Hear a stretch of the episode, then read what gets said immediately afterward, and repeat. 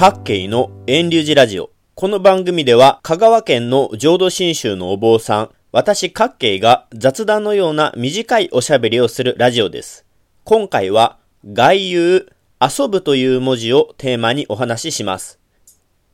先日の10月18日から20日にかけて菅総理大臣がベトナムとインドネシアに外遊デビューしましたよね。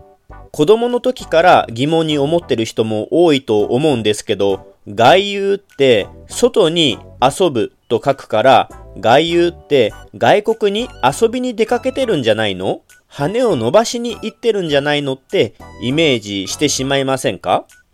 でも実際は遊びに行ってるんじゃなくて外国に出かけて視察や意見交換、共有する大切なお仕事に行ってますよね。遊ぶという漢字を辞書で調べると、大体どの辞書も10個近くの意味が載っていると思います。私たちが一番よくイメージしているのは、スポーツや趣味といった好きなことをして楽しい時間を過ごすという意味だと思います。でも本来の遊ぶ、言うの意味はこれではないんですね。遊ぶ、言うの漢字は武士の信尿が道、旅、行くこと、出かけることを表して、作りのうはゆらゆら動く旗と子供を表しているとされます。そこから自分が本来いる場所から離れたところに行くことの意味ができたとされます。ですので、総理大臣の外遊という言葉は、本来は総理大臣のお仕事場は日本の国会なんだろうけども、外、外国に行って別の場所で総理のお仕事をすることになります。他にも似た例として野球の遊撃手がありますね。本来野球の内野手はそれぞれの持ち場である一塁、二塁、三塁ベースにはそれぞれに一塁手、二塁手、三塁手の三人がいるでしょ？それでいいはずです。でも、遊撃手には持ち場のベースがありません。自分の持ち場のベースを離れて、あっちこっちを守る働きをしているのが遊撃手なんですね。他にも国会議員の遊説がありますね。遊ぶと解くという漢字です。これも本来の持ち場を離れて外国でお仕事をする総理大臣の外遊と同じで国会議員の遊説は本来のお仕事場所である国会から離れて地方に行ってそれぞれの場所でいろいろ政治政策を人々に対して説明演説してるんですね。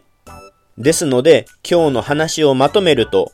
外遊という言葉には遊、遊ぶという漢字が使われます。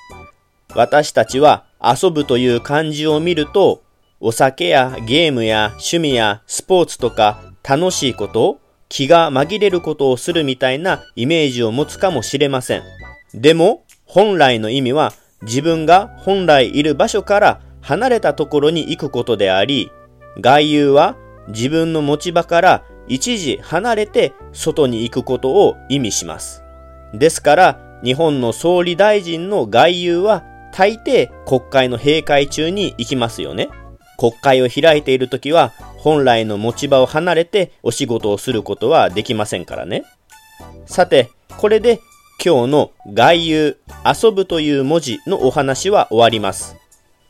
ちょっと早く終わったので、続けて浄土真宗のお坊さんの立場から遊ぶという文字についてお話しします。実はこの遊ぶという文字はお経にそこそこ出てくるんですね。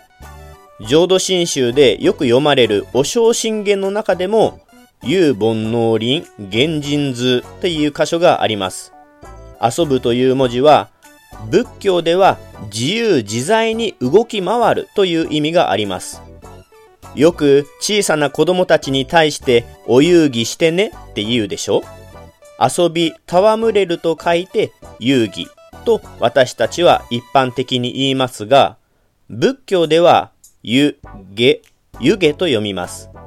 意味は何者にもとらわれずに自由自在なことを表します。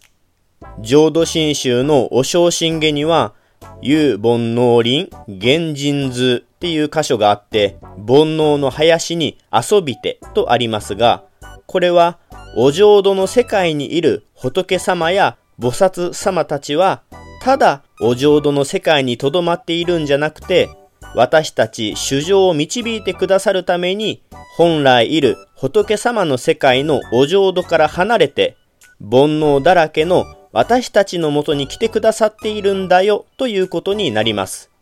この遊ぶ、言うという漢字は、一方的に行くという意味じゃなくて、行ったり来たりというニュアンスがある言葉です。つまり、自由自在に行き来するということです。仏教をそれほど知らない人からすると、仏様、如来ってどこか遠くの世界の存在で、今生きている私たちとは関係ないところにいるんじゃないのかと思っているかもしれませんが、仏様、如来やお浄土に行かれた方たちというのは、いつも私たちのもとに働きかけているんですね。それがお浄土の仏様です。仏教っていうのは亡くなった後の話じゃなくて、生きている今、私たちに届けられている仏の教えです。それがこの遊ぶ、言うの文字に込められていると私は思います。2020年10月27日の各系のラジオはここで終了します。来週もまた聞いてくださいな。ポッドキャストでも配信していますので、iTunes などでレビュー、評価、登録してくれたら嬉しいです。遠流寺各系ブログも続けているので、興味のある方はぜひご覧ください。